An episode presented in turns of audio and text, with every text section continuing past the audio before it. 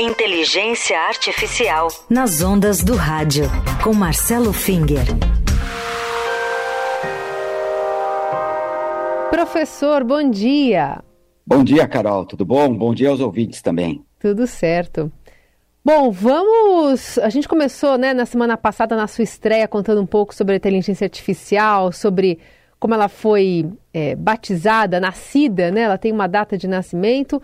Hoje a gente vai tentar trazer também para o nosso ouvinte um pouco mais de entendimento sobre o que efetivamente a inteligência artificial, a, a inteligência artificial está fazendo e o que ela pode ainda fazer. Então, uh, bom, eu, em primeiro lugar, eu gostaria de deixar bem claro, Carol, que inteligência artificial, quando a gente se refere a ela, a gente está falando em software, tá? As pessoas têm uma ideia meio baseada na ficção científica, que a gente está falando de robôs humanoides, mas isso é robótica e a robótica até agora ainda não incorporou os desenvolvimentos mais recentes de programas de softwares que são realmente o foco da inteligência artificial. Então, quando a gente fala de inteligência artificial, a gente está falando de programas de computador um pouco mais sofisticados, com algumas características particulares. E aqui eu vou perguntar para você, bom, você sabe o que faz a inteligência artificial? Quais são as coisas que ela pode desenvolver, não é só o chat GPT. Tem uma série de outras atividades aqui que a gente faz também.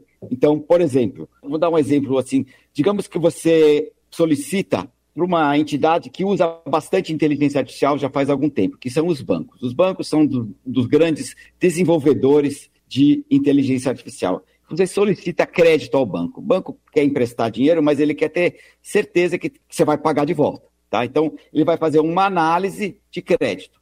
Isso é uma atividade que é auxiliada pela inteligência artificial. Então, por exemplo, se você for no banco, o que, que, você acha que o banco vai querer saber? Ele vai fazer uma série de perguntas para você, você tem que preencher um monte de formulários, uhum. não é verdade?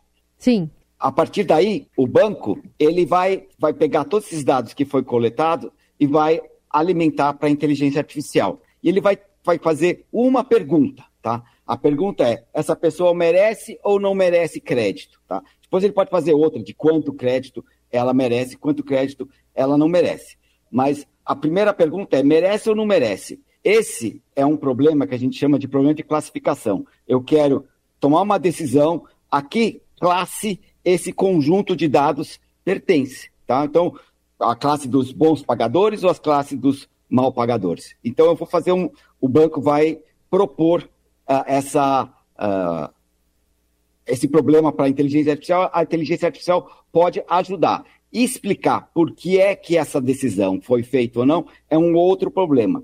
O, a inteligência artificial, no momento, tá, uh, vai tomar a decisão de é um bom pagador ou um não pagador e ela não explica nada para ninguém. É um problema no momento isso aqui, mas é o que ela faz hoje em dia, tá? Uhum. E esses problemas de classificação, eles ocorrem em geral. Então, por exemplo, durante a pandemia, uh, os hospitais fizeram uma série de classificações para saber se sobre Covid. Então, eles pegavam os pacientes que estavam internados com problemas respiratórios, diversos problemas respiratórios, e, queriam, e a Covid tem aquele, aquela característica estranha que ela é, parece uma gripe, mas será que existe alguma coisa que indica que o paciente está com Covid? Então, pegava-se uma série de dados do paciente que estava internado, é, temperatura, pressão, frequência respiratória, uma série de outras coisas, e aí a gente ia comparar com o resultado do exame de Covid, tá? uhum. para saber se a gente conseguia prever se a pessoa estava positiva para Covid ou não. Então, a gente classificava a pessoa em paciente com Covid ou sem Covid. Então, classificação é uma das coisas que a inteligência artificial faz com maior desempenho. Ela, a, às vezes, é muito boa, então dá resultados altíssimos. Agora, quanto é um resultado bom, a gente não sabe, depende da atividade. Hum. Por exemplo, o banco, ele pode ficar feliz com o resultado da, da classificação. Já os médicos não ficaram muito felizes, não. A gente conseguiu classificar é, Covid 70% do dos casos. É melhor do que nada, é bom, mas não é bom para os médicos. Os médicos precisam ter uma certeza melhor. Então, hum. Então, depende do que está acontecendo, a classificação é, vai ser feita ou não. Isso ficou claro, Carol? Sim, sim. Então, na verdade, ela nesse caso serviria como um apoio, né, para o médico, por exemplo. Sim, sim. É, é a, a, a, classificação serve de apoio para o que o médico está fazendo, tá? uhum. tá? E agora eu queria falar sobre um outro assunto que não é exatamente técnico, mas que apareceu na mídia, tá? Uh, uh, essa semana para mostrar como é que a inteligência artificial pode afetar a vida das pessoas, tá? Então, uh, foi o Paul McCartney, o, o ex-Beatle, ele falou que vai lançar a última canção dos Beatles usando inteligência artificial para reconstituir a voz do John Lennon. Ele falou que vai lançar a última canção dos Beatles é. com apoio da inteligência artificial. Como você pode imaginar, isso pode isso suscita uma série de problemas. Ele tem direito de fazer isso? Os herdeiros do John Lennon podem bloquear ou não? Isso aqui gera um, um monte de problemas ligados a direitos autorais, tá? E já existe uma doutrina de direitos autorais ligados como tratar dessas questões que o pessoal agora, com inteligência artificial, talvez queira rever. Nós vamos ter uma revisão da, dessa doutrina de direitos autorais por conteúdos criados por inteligência artificial. Mas o que eu queria chamar a atenção não é na parte, digamos, privada que está sendo afetada, mas na parte pública. Voltando ao que eu falei na semana passada, uma das coisas que é importante para o público quando está lidando com a inteligência artificial é saber que está lidando com a inteligência artificial. Então, se eu estou ouvindo uma música, seria muito bom eu saber que ela foi recriada usando a inteligência artificial. A inteligência artificial não é uma coisa que as pessoas podem se sentir enganadas quando, se elas ouvem uma música, oh, que legal essa música. Ah, não, ela foi criada por uma inteligência artificial. Mas se você, de saída, já avisa, olha, essa aqui é uma questão, uma canção do John Lennon, que foi baseada numa gravação de 1970, de 10 anos antes dele morrer, e aí o público deve ser informado. Como eu falei quando teve a reunião das Big Techs com o Biden, esse foi um dos pontos mais importantes. As pessoas têm que saber que estão lidando com inteligência artificial, tá?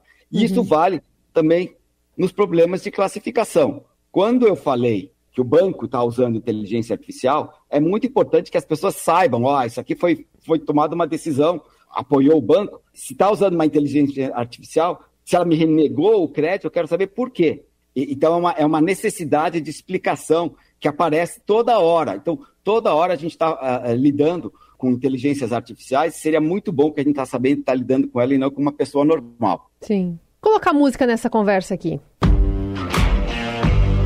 You got color in your cheek.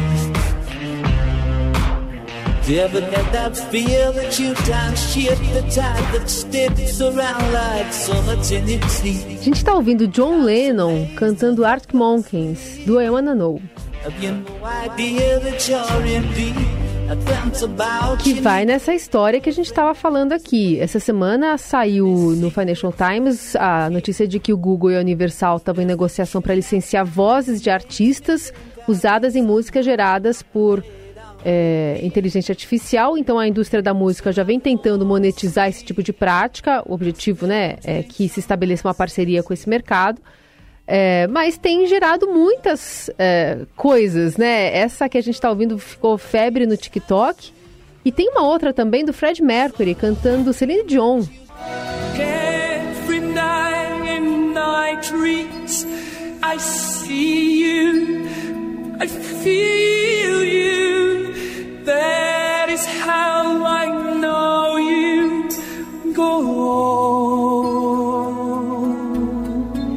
aí, Finger, aí a história fica difícil, né? Porque, claro, é uma decisão que a gente vai ver cada vez mais sendo tomadas. As empresas estão tentando se cercar juridicamente para tornar isso possível, viável, vendável, mas as redes sociais ainda, isso já já já está rolando faz tempo. Mas é esse limite que você falou de novo, né? De como se usar. É, nesse caso, as, as músicas estão claramente avisando todo mundo de que são deepfake, né? Que são é, feitas por inteligência artificial. Mas é um assunto intrigante, né?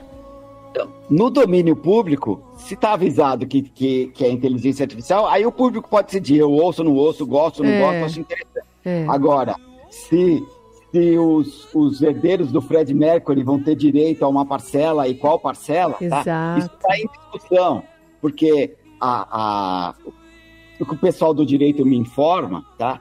É que quando a, o, o, que você tem direito autoral a alguma coisa que está, digamos, é de verdade, como eles chamam, consubstanciado. Hum. Agora, o estilo, a voz do, do Fred Mercury ou do John Lennon, ah, no estágio atual, ainda não foi coberto pelo, pelo direito. Então, digamos, não é só o pessoal da inteligência artificial que é influenciado por isso. A sociedade inteira vai ser influenciada por isso uh, e, e, a gente vai ter que evoluir os nossos, nossos mecanismos de lidar com essa coisa. A parte jurídica é uma delas. Tá? É. Se começa a usar isso numa propaganda, na propaganda não vai falar ah, essa música foi gerada por inteligência artificial. Aí já começa a ficar na fronteira de, pô, será que eu estou enganando um uh, usuário ou não? Ou, como, ou será que vou ter que Será que vai ter uma norma dizendo essa música foi gerada por inteligência artificial? Quem é o dono dela? Porque essa, o, o, Fred Mercury cantando a música da Celine Dion pode ter sido é, feita uma modificação com uma voz de homem cantando essa canção. Uhum. E esse